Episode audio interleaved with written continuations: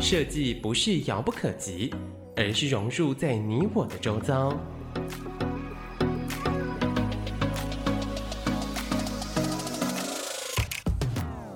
设计台湾，带您认识当代最具代表性的设计。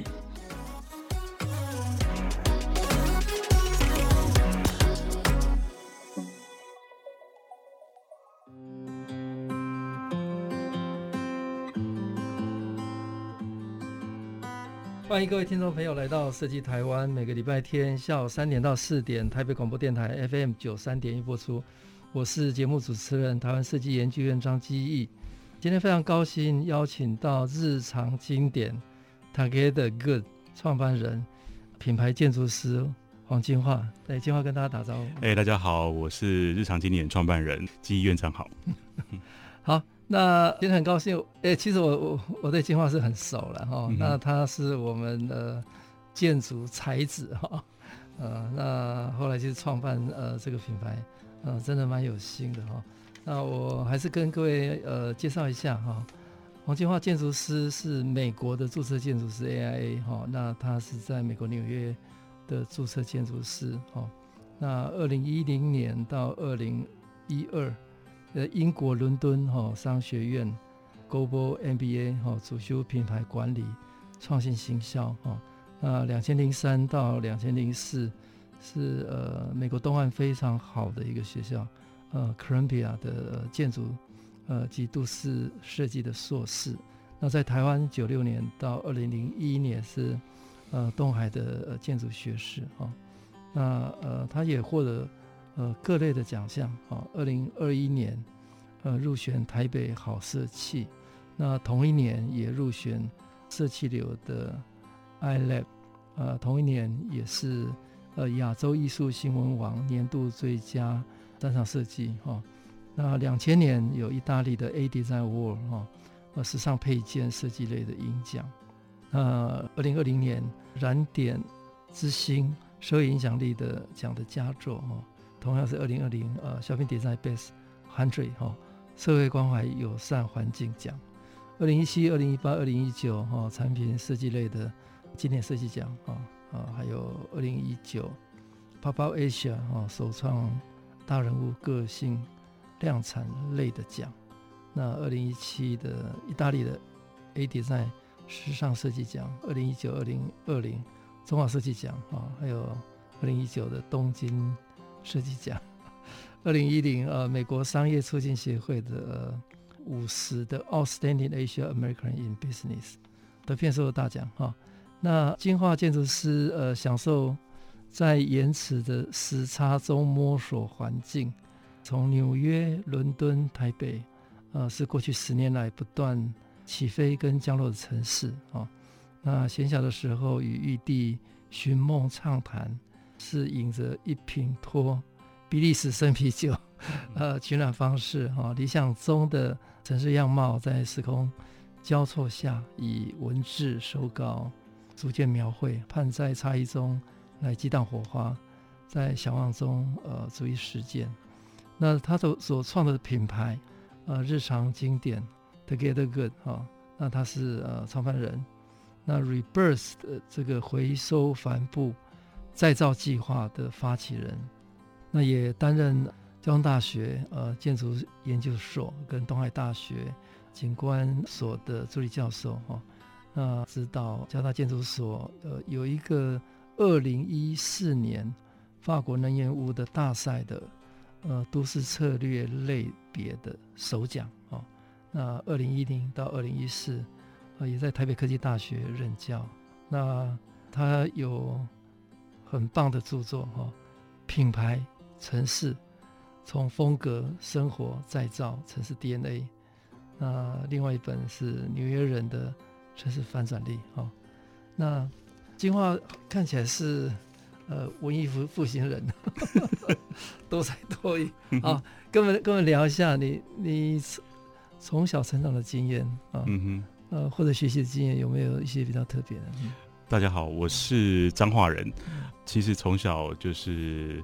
很喜欢画画，不过因为算是比较会念书的小孩，然后后来又念私立中学。那私立中学，大家期待你就是要考医学院。嗯、那所以那从国中直升高中的阶段，其实虽然每次都自告奋勇要做教室布置的这个这个设计者，然后我做教室布置都不是只是做后面那一个板子，是整个教室的三度空间的创造。然后在这个呃经验底下，就是每一次都可以全校第一名这样。然后可是，在那种升学主义下面，班导师还是会建议说。可不可以不要浪费那么多时间在做这件事情上面？这样医学系会很危险，这样子。那虽然就是其实，因为我爸爸是建商的关系，然后他盖了一个开发案，就在我的中学的附近，算是彰化第一个住商混合的一个社区。然后我常跟他去工地跟建筑师开会，嗯，然后常常都觉得。他的建筑师画的图实在是不是很用心。那时候我还不会画建筑图，可是我每次跟他开完会回到家，我都会自己用我的方式去画另外一套的，算是铅笔稿这样子。对，然后大概是这个时候，其实我心里很想要学建筑，可是我不敢讲。那那时候我也跟我妈讲说，我可以完成你的梦想去念医学系，可是我毕业之后想要去美国念学士后建筑系。他就说，反正你念完医学医学系之后，你要干嘛都可以的。对，后来。后来，后来是选选建筑，后来后来后来后来后来就是 就是这个考的没有很好，就是我的分数只能上牙医系这样子。然后当然我们整个家族都是医生，然后会 那时候的观念会觉得好像是这样会一辈子都不是医生，就是类医师这样。所以我就跟我妈讲说，那我我想要真的走一条不一样的路，然后就决定决定是建筑系啊。那时候也从小我爸爸。跟他最好的朋友就是这个图明达副县长，然后跟他看着我一起长大。我从小有什么的梦想，都都会让跟他聊。然后他就跟我说，东海建筑是很适合你这样的的的人，所以所以就去念东海建筑了。嗯嗯。哎，黄清华建筑师从小在彰化哈，那功课很好，呃，所以其实家里是期待你当医生的。对。那其实家里应该也也给你不少的影响，就是父亲是是呃有建筑的经验哈，嗯、所以从小你应该是耳濡目染哈。嗯哼。那东海的建筑系应该对对你影响很大吧哈？非常非常大，我记得那时候从从、嗯、高中就是一个循规蹈矩、认真念书要拼。都几乎每科都要满分的那种学生，然后到东海建筑，觉得好像是很不一样的一个教育训练，就是开始没有一个标准答案，嗯然后尤其是那个学校是导师发一个题目下来，就算是图书馆，你也要去重新定义图书馆是什么。嗯，对，就是任何事情，你对于你的人生，你的所有已经被命题的东西，你要重新打破框架，去再定义它。所以我觉得那个那个那样子的一个教学氛围来讲的话，对我是。影响蛮大，不过当时也是从大一进去的时候，其实也是有点彷徨，就是怎么会会没有一个标准答案呢？以前在念这个很升学主义导向的，就是分数决定一切嘛。对，嗯。那东海建筑毕业之后，那时候有什么想法？后来后来到纽约呃哥伦比亚念建筑。其实其实我从大一到大五的时候，慢慢的从到大三，觉得对于那些形形式操作的东西，我觉得对我而言，嗯。不是一件难事了，然后开始对 programming 的东西很着迷，所以一心一意就心里想要出国念 MBA 这样子。哦，是吗？对。哦，那那当然就是 家里有这个名校情节，就是如果没有念到名校的话，就不让我出国。所以，可是大家知道，就是念一开始要申请 MBA 的那个，如果你没有工作个几年，你 GMAT 没有考超高的话，其实很难申请到 Ivy League 学校。所以我的妥协之下，就是去。念哥伦比亚的 Urban Design Program，我觉得那是一个很基本上很像是让你接触到很多面向的，从政治、生态、文化、经济都要探讨的一个在城市的一个 context 的一个做设计的方式。我觉得那个很像是为未来去念商学院去，呃，有了一个这个敲门砖这样子。不过，零二零零三到二零零四的哥伦比亚应该是已经是本拉丘米当系主任了哈。呃，我们。那时候已经是 Mark Weekly 了。啊，Mark Weekly 对，嗯所以哥伦比亚那时候已经经过一波的数位时代的变革了。对，哦，所以跟我们讲一下那时候的状况怎么样？哦，那时候基本上是、嗯、虽然呃同学之间就是每个同学都是各个国家算是相对最优秀的来念，嗯、然后其实，在 Urban Design 的 program 里面，它几乎是不是像以前学建筑是一个人的一个独立的一个 project，它每一个 project 从两人到三人到，然后再把你 group 在一起。六个人的 project，然后再把你打散。嗯、他要训练你，就是整个 urban design 的 project，就是他不会是你一个那么英雄主义的。嗯、啊，有一些同学重视生态，有些同学重视文化。嗯、那你就是必须要在 teamwork 里面的时候，你同时又要把你自己在意你的论点、你的观点、你的视角表达，让你的组员听到，嗯、然后让你的设计可以被落实在你在意的设计点是可以被落实在那个基地里面。嗯可是同时，你面对每一个可能刚从自己的国家来的、嗯、的的学生，就基本上在做 project 的时候，大概一半时间都在吵架的。嗯，然后吵架之外，你要熟悉新的软体，嗯、因为在 Columbia 就像刚刚院长讲的，嗯、基本上是你过去的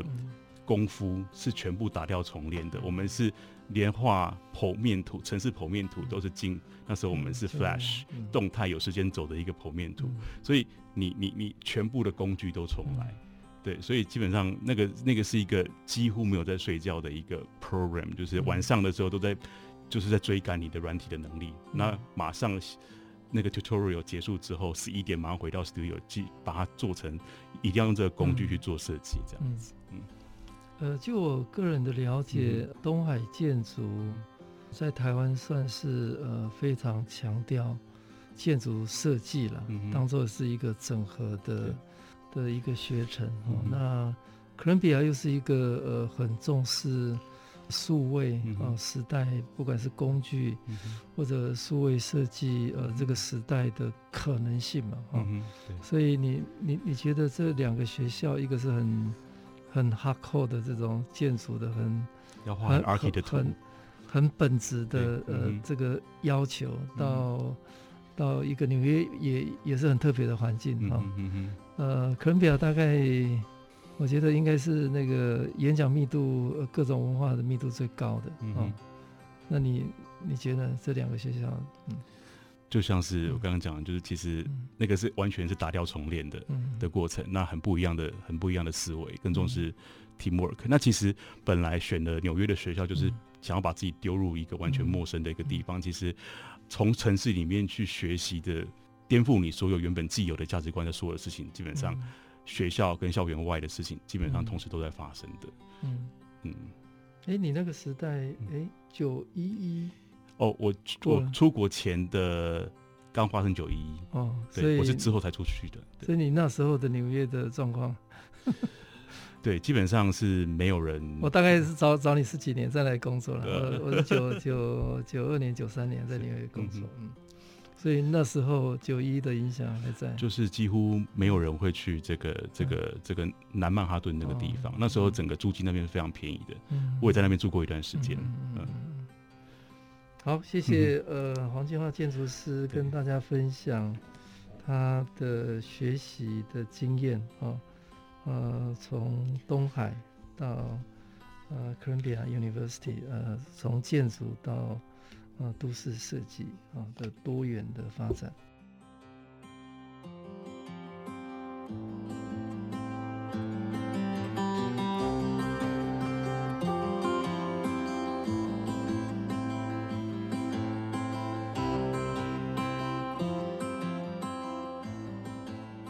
欢迎各位听众朋友来到设计台湾，每个礼拜天下午三点到四点，台北广播电台 FM 九三点一播出。我是节目主持人，台湾设计研究院张基。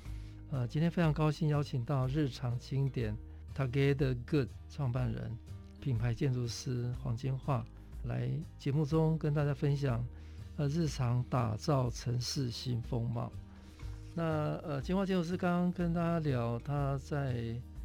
九一之后到纽约哈，嗯、那应该有很大的这个城市的改变了哈。嗯、那呃，金化我知道是在两千零四年从哥伦比亚毕业，那也在纽约待了还算蛮长的一段时间，十年吧哈。嗯、人生一段十年，算还蛮完整的哈。那跟我们聊一下这十年的呃经验哈。那在九年前回到台湾哈，那台湾这边也大概有一个九年经验哈，所以呃从研究所毕业到现在十九年哈，有一半有有一半在在美国纽约，有一半在台湾呃，而且很多人的发展。那其中中间还出过两本书，嗯 哦，是一个很很特别，而且你这个书里面谈很多城市了哈。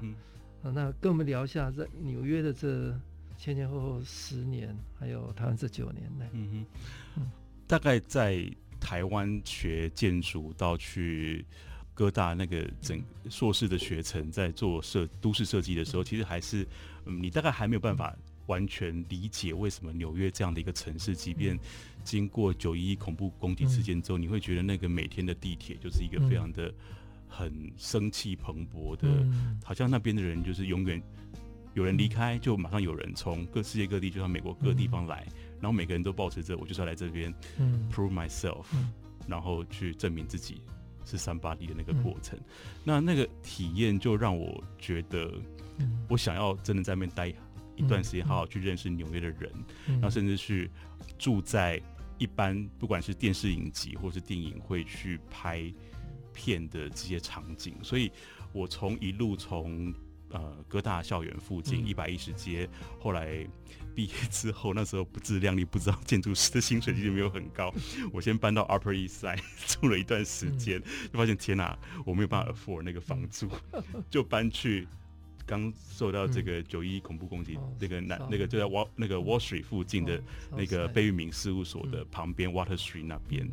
然后那边当时还有租金补贴。哦，对，所以所以其实其实是是是就是这样一路，后来搬到那个 Seaport 那 South Street Seaport，然后最后我决定在纽约就是自产，然后我自产的地方就在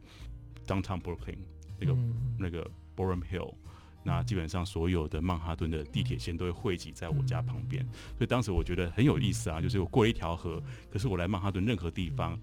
每天都有不同的线可以搭。嗯嗯。哎、欸，跟我们聊聊一下，就毕业你呃中间有多有多少个工作呢？呃，我毕业之后呢，其实我就像我说的，其实我心里一直很想要跨到跨到别的领域去，别的领域去。那当然，想要跨到别的领域去，你。第一个要被要面对的问题就是你的身份问题，你要留下来。嗯嗯、那当时，嗯，就是我两位东海的建筑系的学长，嗯、然后研究所也是各大 UD 的，嗯，嗯我们基本上就是一脉相承。嗯，当时他们就是学长们，他们就留在留在纽约很久了，嗯、就建议我说，你还是。先把你的身份问题先解决，嗯、让你可以留下来，你再去谈你的梦想。嗯、所以后来我进了一个事务所，嗯、算是中小型的事务所，那大概二十几个人。那、嗯、我们主要都是做这个 corporate interiors。嗯，对。那我们做 corporate interiors，那时候就是呃会去帮很多的企业，包含那些 hedge fund，然后 investment banker 那些公司，出去、嗯、去做选选址，然后去做去帮他们跟 landlord 做 negotiation。然后我觉得那整个过程其实让我非常非常的着迷，就是我终于可以惊艳到那个不是 design side 的事情的的。然后包后来后来我在美国外面的事务所上班两年之后，我跟我呃公司的 senior designer 一起就是出来创的公司叫做 Plan Architecture。然后那时候我们公司呃最主要服务的业主。呃，是美国最具影响力的 non-profit，就是为美国而教。在五年之内，全美国大概四十几个州的据点都是我们团队设计的。我常常礼拜一在 Atlanta，然后礼拜三在这个这个 Las Vegas，然后礼拜五就是在 LA 这样的一个一直在帮他们做这个 roll out 这样的一个设计。那我我在整个跟他们合作七年下，我从我看到一个就是里面几乎。都是顶尖名校毕业的校友，可是他们却愿意接受相对比较低薪，可是投入社会运动。然后也看到很多人，他们后来离开 Teach for America 之后，去去念 Law School，去念去念 B School，可是不知道为什么，即便是念 Stanford 已经有双学位，最后还是再回到这个组织，嗯。继续甚至出去成立类似的组织，再把这样的一个透过教育去改变社会不均等的那个问题，嗯，去去把这些问题去做解决，这样。所以那个时期跟他们合作七年下，虽然我身为他们的建筑师，可是我从他们那些可能你是二十五六岁的年轻人，你要面对的就是你就是一个区域的一个 executive director，然后你要去做 fundraising，然后同时你要去 defend。呃，地方的这个 Teachers New Union，他们可能就会认为你们是不是正统的老师，这样，可是他们怎么样逐渐壮大？我觉得那是跟着他们七年下来一直在跟他们学习的，嗯，所以他也奠定了我们呃公司一开始呃创业的一个很稳定的案源，然后也让我在二零一零年得到这个那那个美国商业促进协会颁发的这个这个 Outstanding Asian American。嗯金化建筑师，呃，其实，在纽约的经验是蛮特别的，呃，大部分很多人就是会，呃，在传统的事务所，嗯哼，呃，做比较传统的建筑，嗯哼，那你的经验是因为，呃，一开始就有机会碰到 corporate interior 的，呃，它不只是设计，包括选址，嗯哼，那可能跟你的兴趣，呃，你本来就想。呃，想找这种商业模式嘛，哈，这个相关嘛，哈，嗯哼，所以商业的这个这这个其他的可能性，呃，也有机会体验嘛，哈，嗯哼，所以你你你后来有有机会，应该算很早创业，呃，应该台湾在台湾人念建筑在纽约，哎，开业其实不多了哈，嗯，所以有一个呃，Plan Architecture，哈，那刚好你的服务的对象也都很特别，是。很多的 NPO 哈，嗯哼，那 NPO 所带动的这个社会的价值，嗯，这个应该也是影响你的哈，嗯哼，所以后来也是在这一方有有得到得到奖项，哎，所以是这个 Fifty Outstanding Asian American in Business 这个是跟跟那个相关嘛？对，等于是说，等于你怎么样协助一个正在茁壮的，嗯、他们连续三年被美国商业周刊评选为这 The Best Place to Launch Your Career 的一个。嗯。一个这样的一个组织，嗯、然后我们等于是在他们最 critical moment，在 expansion 的一个状态底下，嗯、去协助他们建立一套 roll out 的系统。嗯、然后我我是第一个，因为通常这些、嗯、呃企业组织来找建筑师都是他们的 CFO。嗯，我是第一个跟他们讲说，嗯、我认为，尤其是你们这个这个场域是要你们做 fundraising 的场域，嗯、然后又是这么多社会新鲜人会来你这边、嗯、呃呃应征，然后上班。我觉得我需要了解你们 CMO，就是你们行销长是怎么想，嗯，你们的文化怎么落实在这个空间里面的。嗯、那就是我是把第一个把他们的行销长邀请来这个会议的 table 上面，嗯嗯、然后去建立他们整个，嗯、整个怎样融入他们企业文化。后来才发现说，嗯、过去财务长给我们的资料就是会进来办公室工作的全部的人数，嗯。那后来跟 CM 聊完之后才知道说，其实他们是一个非常 decentralized 的一个组织，可能 CMO 是一个人在迈阿密，他下面的全部人都在美国各州，可能一个月就是 convene 一次在某一个办公室，然后就飞出去了。所以我们必须在整做整个设计的过程当中，必须要很深入去了解他们的部门跟部门之间是怎么样去使用那个空间的，那个 interaction 是什么，才能够去帮他们整个创造最大的这个。这个 space utilize efficiency。哎，你另外就是有出书哦，也也是跟城市相关的，这个、嗯、这个跟我们聊一下吧。呃，我刚刚有提，对，刚刚刚好提到说，其实，在纽约后来虽然学了都市设计，嗯、可是毕竟我跟多数我还有一些同学台台湾人学长们，他们可能一毕业就去中国大陆做 urban design 的事情，嗯、那可能就是造镇的工作。嗯、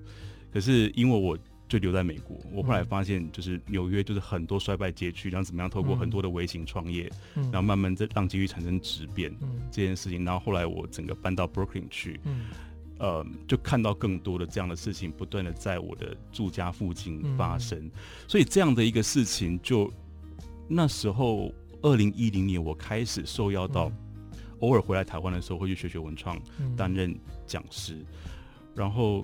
那时候武宁苑事件刚爆发，大家对于老宅还是只有拆老宅盖盖豪宅这样的观念。那我在华山的一次饭局里面就遇到这个天下杂志那时候的呃，算是副总编辑。嗯、然后那时候其实大家对于老宅这个什么，像最近刚结束的劳务新生大奖这样的一个很多元性的发展，其实还没有这些观念。可是我信手拈来，纽约就太多，你你不会因为它是老宅而去框住说它只能做什么。对对对，所以我就当时就是在总编辑的副总编辑的这个鼓励之下，就是说，哎，你要不要把你纽约那些城市观察？街区翻转那些经验写成一本书，所以这本书是这样诞生的。嗯，哎，那本是品牌城市还是纽、约人城市翻转？那本先写的。嗯、哦，纽约人城市翻转，这个是第一本著作。对，第一本。哦、那第二本呢？那品牌城市。嘿，那时候就是因为第一本就开始出版了之后，其实我本来想要回去英国把我的博士念完。哦。然后因为出版之后呢，意外就就就开始有很多的地方的。邀约或者是工程顾问公司找我当协同主持人，嗯、然后其中印象最深刻的就是我参与了呃云林县政府跟交通部观光局争取跨域价值亮点计划的，嗯、我是在整个计划的一个算是算是主要的一个负责人这样，然后当时就是希望能够去慢慢的怎么样透过一个网状式的方式去慢慢有十年的计划把云林打造成一个农业首都，那整个在跟公部门的 interface 那个过程当中。我就发现，其实多数的政府首长们对于城市的不同层级的城市的那个想象还是很狭隘的。嗯，那那我就那时候就有这个想法，觉得把全世界十七个城市有八大种类型，而且可以很容易指认的这样的一个城市发展方式、地方发展方式去整理成一本书。嗯，这两本书，不管是纽约人的城市翻转力，或者品牌城市从风格生活。再造城市 DNA，我想对呃台湾不管是公部门做呃都市哦，呃从事都市方面的人都应该有很大的启发，因为他出版的时间点对，刚好是台湾呃新的观念需要的时间点。后来让院长一直在 谈品牌。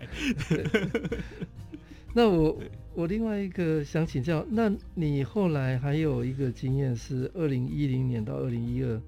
在呃英国的伦敦商学院，来，嗯，这个就就回到你很早的兴趣嘛，想要念 MBA 的。对对，那那其实在美国工作创业几年之后，嗯、然后就那个想要回去商学院念书的那个心一直没有改变。嗯、那当时我已经在美国创业了，哦、所以所以刚好，然后我当时已经很多朋友回来亚洲市场了，嗯、去大陆。然后那时候刚好哥大有这样的一个 program，、嗯、它是跟伦敦商学院的一个 partnership 的 program、哦。然后我们有一些课程是可以选择在港大修课的，所以等于是说我希望借由一个 program 去能够让我有机会有弹性的去认识不同的市场，然后就申请到哥大那个 program Global MBA。对对对，嗯，好，那谢谢呃黄建华建筑师这一段跟我们分享，呃他在纽约的十年经验，不管在商业的在社会的面向，怎么样设计哈导入。创新的思维，那也出了两本书哈，品牌城市跟纽约人的城市翻转力。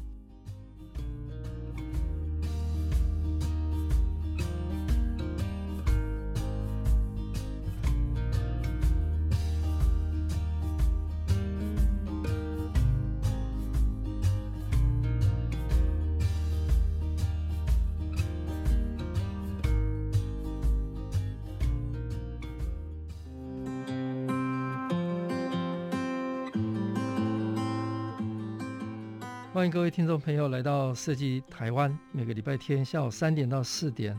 台北广播电台 FM 九三点播出。我是节目主持人，台湾设计研究院张继。今天非常高兴邀请到日常经典 Together Good 创办人、品牌建筑师黄金华，跟大家聊日常打造城市新风貌。哦，那刚刚黄金华建筑师跟大家聊在国际的这个很。特别的很多元的经验哈，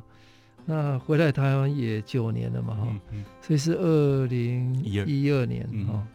那这九年来你，你你你的比较完整的这个经验是什么样？后来又创了一个品牌哦，Together，哎，那是什么样的状况的一个情境下决定要要要创这个品牌？刚刚前面有提到说，因为。二零一零到二零一二，一边在念书，一边一边同时在学学文创，担任讲师的那个过程当中，就开始在谈品牌的空间行销术的一些概念，等于那结合空间创造独特的体验，去触及，去去刺激你的这个这个营业额的一些概念。然后在当时就是我的课程都会吸引到一些二代三代，呃，接传产的学生来学学上我的课。然后印象最深刻那时候就第一个案子，我就开始接到。台湾传承想要做品牌的案子，第一个是台湾最大的这个机能性布料品牌，就是力宝龙。他们当时呃找我的一个在纽约的朋友回来担任他们的创意总监，呃，成立的这个时尚机能品牌叫 FN Ice。然后我当时就帮他们呃一边在念我的 MBA，一边就纽约、台湾这样跑去帮他们规划第一个服装发表会，在华山。然后后来他们东区的第一家概念店也是我帮他们规划的。后来也接到就是太平洋建设转投资做这个这个生活这个这个生机饮食的一个、嗯、一个 mall 这样，然后雅兴建设就是我当时接触到蛮多案子都是传产，就算是建商，可是我不是做建案，就他们刚好要转投资做跟生活风格有关的事业，让我觉得很好啊。当时我就觉得有种使命感被燃起了，觉得说，哎，我虽然可以帮建商服务，可是我不用做建案，是是是他们在。因为在时代的那个时空条件底下，然后对生活风格有意识，然后想要转投资，那就是这样的的过程底下，开始觉得我好像我两边的整个在国外的学习养成的那个 MBA 跟这个 Urban Design 到建筑的这个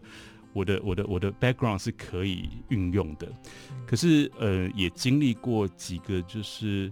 嗯，他们就做了两三年之后，就觉得这个实在是品牌的太难赚钱了，然后就就收掉了。嗯，那那个过程当中，其实我心里会觉得好可惜，就是觉得说，其实你们都是上市上柜公司，然后为什么不再多撑久一点？这样，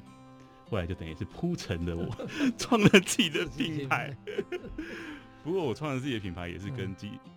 这记忆院长有一点连结，就是我某一次因为这个。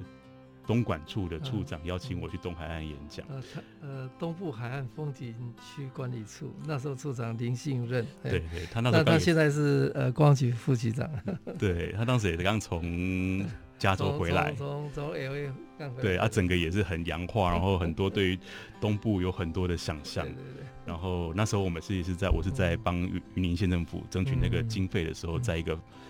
呃，聚会上面认识他的，嗯、他就邀请我去东海岸演讲。嗯，然后其实我就他就很周延的帮我安排了三天两夜去认识花东的很多特色小店，嗯、然后整个全部就全程陪伴，包含一起去听黄韵玲的呃第一场演唱会在那个台都兰糖厂，然后第二个到到这个铁花村，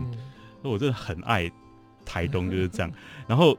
就是某一次，就是在那个台东的正气街上看到那个条纹帆布那个小店，然后刚好处长也在，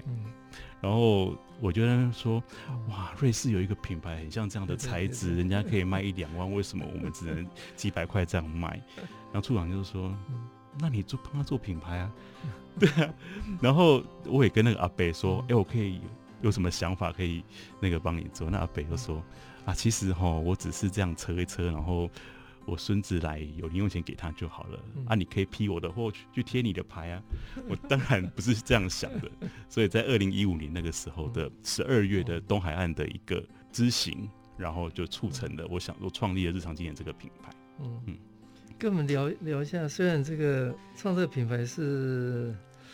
偶然呐、啊、哈，可能也是冥冥之中安排好的。对，呃，让你呃重新认识这个土地的能量哈，嗯、跟。跟台湾的可能性，那跟大家聊这个 Together Good 啊，它这个品牌的精神跟跟它的价值。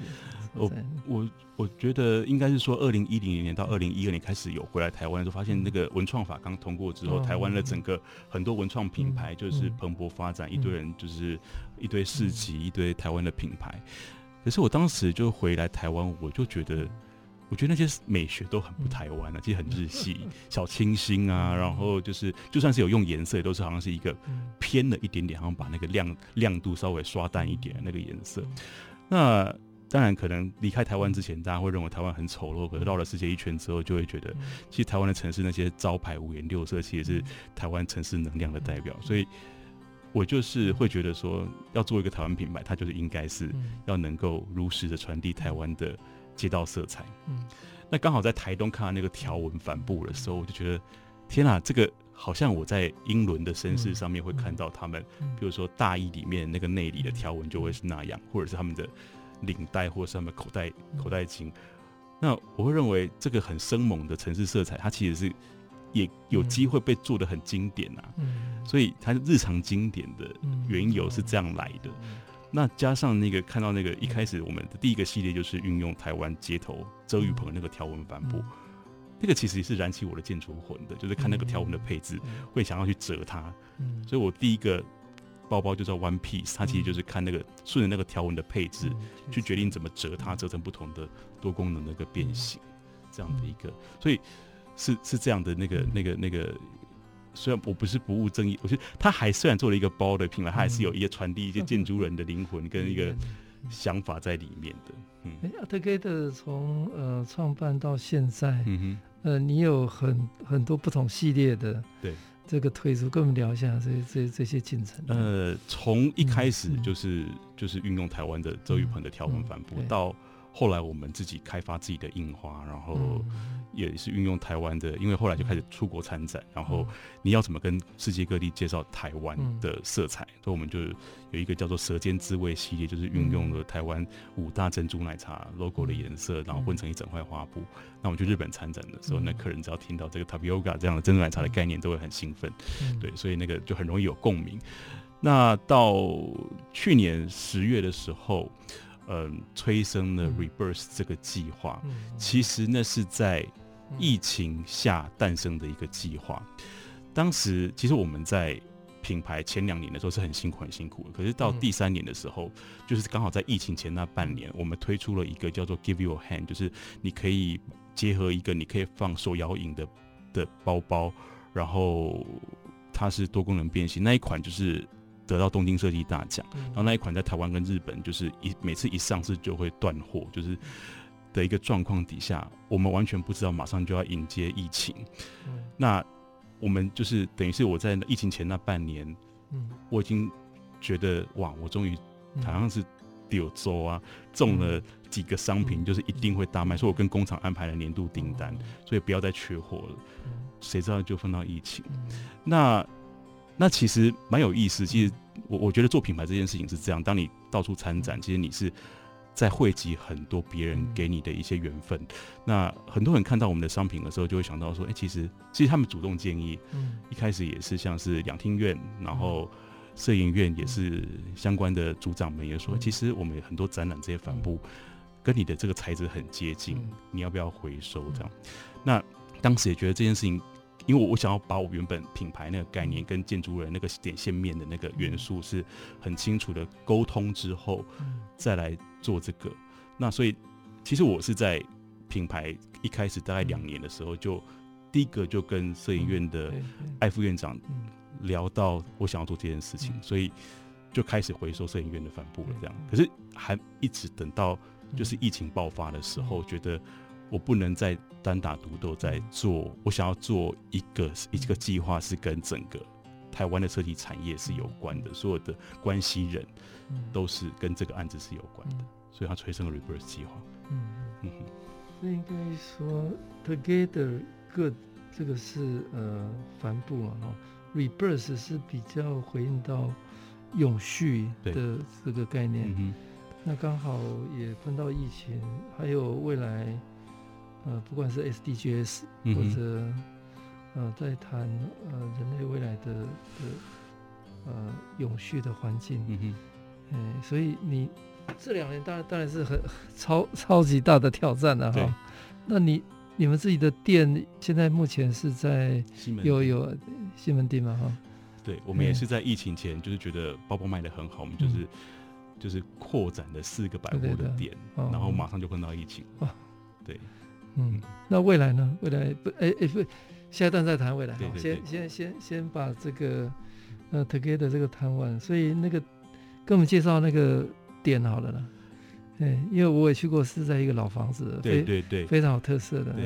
呃，我们的。现在的店它其实是一整栋，然后我们办公室在三楼，嗯、然后二楼过去是一个。欸、地点跟跟听众讲一下，在西门町的红楼的正后方，在在内江街四十一号。啊，内江街四十一号。那其实成立把我的品牌概念店选在那个地方，其实有有有部分是在实验我呃第一本书那种后巷街区如何翻转的一些概念。很多人听到我把店设在那边，是就会问说，为什么你不去大稻埕？那我会觉得。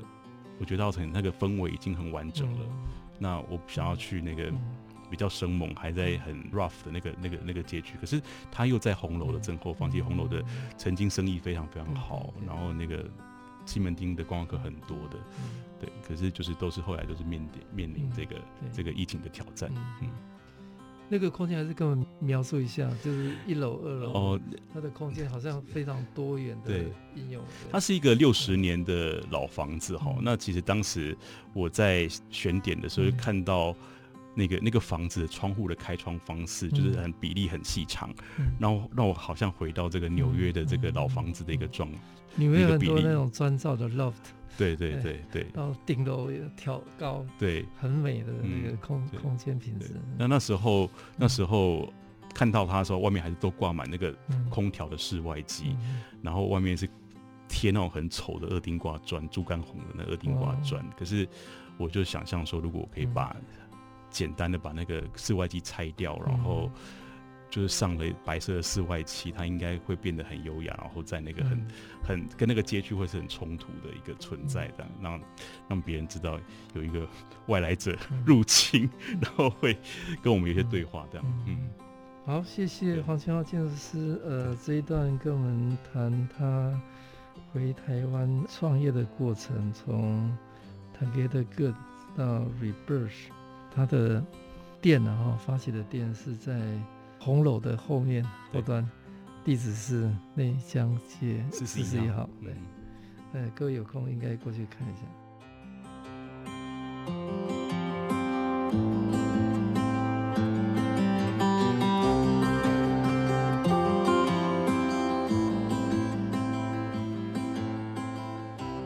欢迎各位听众朋友来到设计台湾，每个礼拜天下午三点到四点。台北广播电台 FM 九三点一播出，我是节目主持人台湾设计研究院张基义。今天非常高兴邀请到日常经典 Together Goods 创办人、品牌建筑师黄金樺，跟大家聊日常打造城市新风貌。呃，那刚黄建筑师有跟大家聊，在创业到现在，呃，当然是说这疫情两年呃之间，应该比较没有办法出去了哈。不过创业的的前面那几年，应该有很多机会，呃，把你的产品哈、哦，呃，你你的理念带到国际上去做交流，呃、跟大家聊一下。嘿，一开始做日常经典这个品牌，其实心中有一个私心，就希望能够带着我的品牌，嗯，呃，当做一个到对对对参展，或者是到处去展店，这样一个很很浪漫的一个梦想，这样。那当然你。在台湾还是要扎根台湾，那你会常常面临，就是说台湾的消费族群，尤其是，嗯，台湾的客人，多数对于我们那种很对比的颜色，其实是很很不知所措的。那很多客人会跟我们说，很喜欢你们的这个结构性的设计，可是可不可以是黑白的？然后我心里就是不甘心，因为我一开始的初衷就是想要从城市里面很生猛的色彩里面去转移在我的包包上面。那其实，在国际，包含在东京、在曼谷、在上海参加时装周的这个过程里面，都得到很多欧美的买家，他们就会觉得这个东西就是很 international，然后很很喜欢，所以等于是让我有那个觉得好像我做对了一件事情这样子，嗯，然后在整个参展过程当中，跟他们先被颜色所吸引，然后直到。结构性，然后为什么会问说你怎么会做出这样的结构？他们理解说我的建筑师的关系，然后再慢慢介绍这个颜色，其实都是有来由的，嗯然后去进而去介绍台湾的一些城市的元素。所以其实我蛮喜欢这个在第一线跟各个国家的朋友 buyer 去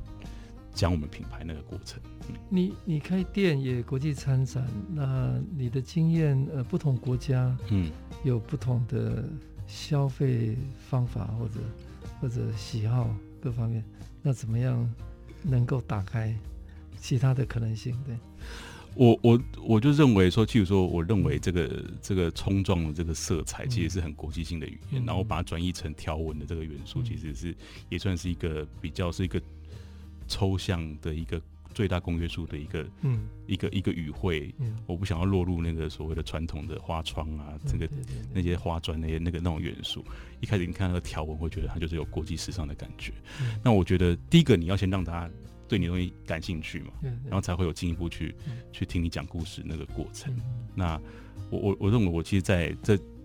两三年来，在那个这几个不同市场里面，其实大家都觉得呼应到那个国际市场的那个时尚的那个趋势啊，并还没有到说可以去分别说各个市场对不同的东西的一个嗜好。可是我去那几个市场，其实对于我们东西是有共鸣的，嗯。那还有那个消费者在比较直接的反馈嘛，哈，因为你不只是做设计，你有有店嘛，哈，对，所以有机会直接面对面对一线的消费者，嗯，对。其实在我其实最最 enjoy 其实是在台湾顾店的时候，那时候我们在西门町的红楼里面有归位，那我很像是一个旅游资讯站。那时候其实疫情前那个观光客很多，后来因为这样子，我一个客人。买一个菲律宾的一个客人买了我们家的包之后，到处去出国旅游都背着我的包，然后把自己当男模一样到处拍照。后来才知道是菲律宾的国务卿的，对对，然后很很喜欢很享受这样的。交朋友的一个方式，这样。那他其实，在第一线，很多时候就是你会听很多客人给你的回馈，很多许愿。那其实你当当一个这个事业的一个领导者，你慢慢要去过滤什么事情要听，什么都不要听。这样，其实很多时候，如果你要去回应所有的客人的需求，其实你慢慢的，你真的做出来他的东西，他也他想要的东西，你他也不见得会买这样子。对。那所以这个这个整个过程其实是很大的一个的学习跟跟平衡，嗯。那接下来想要请教，就是当然这个疫情对全球都呃造成极大的挑战或者呃困难了哈。那很多产业也在思索怎么样做转型，或者呃怎样改改变新的商业模式。那这一年多来，Together 哈，对，你你你你在商业模式各方面，你们有做什么样的创新？跟尝试，我我觉得生命就好像是一直不断把你拉回原点哈，就是我刚刚一开始提到说，我在纽约其实帮助我最多的整个人生的事业上的启发，就是我的最大的业主为美国而教，那是一个 non-profit 的一个组织，那那时候整个社会企业的概念还没有这样像台湾这几年在风起云涌这样。那因为 Rebirth 的这个计划开始之后，我们开始被邀请进去很多社会企业有关的辅导案，或者是被选为这个算是一个。代表，然后参与，就慢慢的，我过去都参加设计时尚的那一边，然后现在变成是身边很多小农，或者是但是友善环境，然后到对于这个这种对于社会运动或者社会的不公平的事情都是很很愤慨的，就是 开始现在是朝向比较身边比较多同温层是在这一块。那有趣的是说，我没有想到说 Rebirth。Birth 在一个，其实其实过去我们很多的外国客人，现在几乎就就是没有。可是他开启了我去面对这个品牌跟 To B 市场要怎么沟通。那如同院长前面有提到这个 SDGs 这件事情，ESGs 其实是现在几乎所有的跨国企业他们都很重视的事情，所以。我们也在这个趋势底下开始展开跟很多企业的合作，像像我们目前正在赶出货的，就是跟 IKEA，他们是整个商场的广告帆布给我们之后，他们是全数回购，然后变成他们的员工的的礼品，跟给这个偏向弱势小孩的一个书包的一个的礼品，然后我们上礼拜刚。结束跟 Acer 笔电的，因为他们刚最近刚推出一款，就是也是以这个三十 percent 的这个 PCR 的这个这个就是回收的再生材料的去做电脑的这个部分的一个产品，变成是他们的一个很重要的宏基接下来三十年的一个指标。哦。那整个他们从 packaging 到产品都是有可回收的，嗯、可是就是缺了一个周边的一个，比、嗯、如说笔电包啊之类的，嗯、所以我们也是也是在呃，因为我们接受台北好设计的辅导，然后也在他们媒合之下去跟他们做这个进一步的洽谈，嗯、然后目前正在合作。当中，嗯、那像明天，嗯、我们就要去跟中华航空拜会，他们这个也是，他们也得了很多这几年得了很多的全球的永续奖。嗯、那中华航空过去对于设计的重视，嗯、包含从请陈瑞先那个设计师设计他们整个对对空间，然后他们的制服，所以其实结合设计跟永续的议题，刚刚好就是 Rebirth 可以去回应的，所以。我觉得疫情对我们而言是、嗯、是一开始是很大的冲击，可是我慢慢觉得它是一个祝福。嗯嗯、对。那 Rebirth 就就是呃，针对未来永续的呃这个全球的议题，刚好是刚好在时代浪头上，对、哦，所以他刚好找到一个新的出路跟可能性嘛。嗯那你觉得呃，因为你你之前在在美国那个环境纽约，嗯。跟台湾是应该差蛮多的哈。嗯、那回来台湾之后，你你觉得台湾有有什么比较特别的可能性或者机会？对你你你觉得？我我觉得、嗯、在商业或者在设设计方面，我我其实从这个过去这个也将近十年的过程当中，从一个 outsider 在看台湾到现在落脚万华，嗯、甚至在万华开了店，嗯、然后。整个也在万南万华买了一个老房，在装修当中，嗯、甚至要入籍万华。嗯、其实我认为，其实台湾很容易，嗯、比较容易做到一件事情，是跟社区的连接。嗯，然后这个社区连接之后，它可以很容易产生一个很大的力量。嗯、然后，其实我也蛮讶异的，因为我们万华有很多二代、三代回家接班的一些老店。那这一次的第二波疫情爆发，它其实就在万华，然后那个时候其实万华被很严重的污名化，就觉得大家就是很多那么多茶室在万万华，可是我去万华开店之后，发现万华很多这种隐形冠军，就是像是最最有名的那个握寿司三味食堂，那个整个下午是韩国客人是挤爆的。然后或很就是它都不是一个连锁店的状况，可是就是不知道为什么，就是外国观光客来都会知道去哪里。我们隔壁的阿才私木宇宙，从晚上呃十点才开门，九点已经排到整个到红楼一个一个队伍了这样子哦。那我们在这一波疫情爆发之后，其实我就觉得说很想要。我的产品可以做什么？这样，嗯、那刚好去年我们团队就是有参加了万华在地一年一度的青山宫绕境的活动，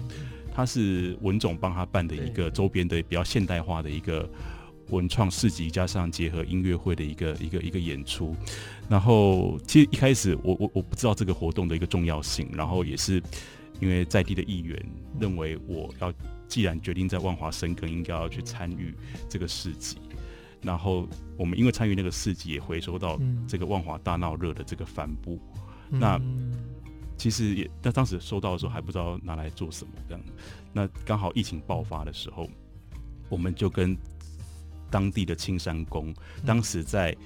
这个十九世纪的时候，他也是因为蒙甲发生瘟疫，嗯，然后当地的这个这个这个温州人去把他从这个大陆请来台湾。所以我觉得这个蛮有象征性的意义，所以我们就运用这个万华大闹热这个帆布，嗯、然后结合他们的平安符在里面，嗯、然后去做成这个胸前的一个手机挂套，给大家的祝福，蛮有意思。就是说，其实过去也没有想过跟宫庙会有这个连接。嗯、那这个上市之后啊，还蛮多日本客人在我们官网下订单，然后我们有一个设定是，你可以在官网上面填香油钱，五十块、一百块、五五百块、一千，那还蛮。很多客人就是会填这个香油钱的，嗯、那我觉得就是哈、啊，就是其实没有想到，我原本是一直想往外走的一个 往外走的一个品牌，然后后来因为疫情下有这样的一个跟在地的一个连接的，嗯，所以就是疫疫情关系让国际的观光客进不来，那反而呃台湾社区的连接哦产生了很多新的机会，而且是从。这个疫情原来最严重的地方万华啊，那甚至是跟公庙，呃，有创新的这个可能性，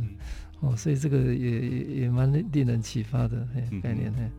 那最后你你呃给设计的台湾年轻人一个很简单的建议，有没有？就像我的人生，可能从二十年来是不断的在 乱跨界，不务正业。那个苹果日报给我下了一个苹果日报给我下了一个不务正业的建筑师的这个这个标题，这样子哦。那我觉得其实是就是设计就是一种想事情的方式嘛。如果一开始我讲的东海建筑给我的训练，就算是给你一个图书馆的这样的一个设计命题，你要去追问是什么时代下的图书馆，然后那图书馆对于社区的意义是什么，所以。我的整个设计训练跟设计的信仰，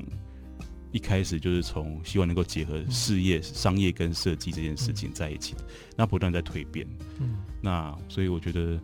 要投入，就是现在学设计的年轻人来讲的话，其实不用那么局限在你就是要做美学的设计这样。嗯嗯。好，设计不用设限。呃，设计怎么样结合商业跟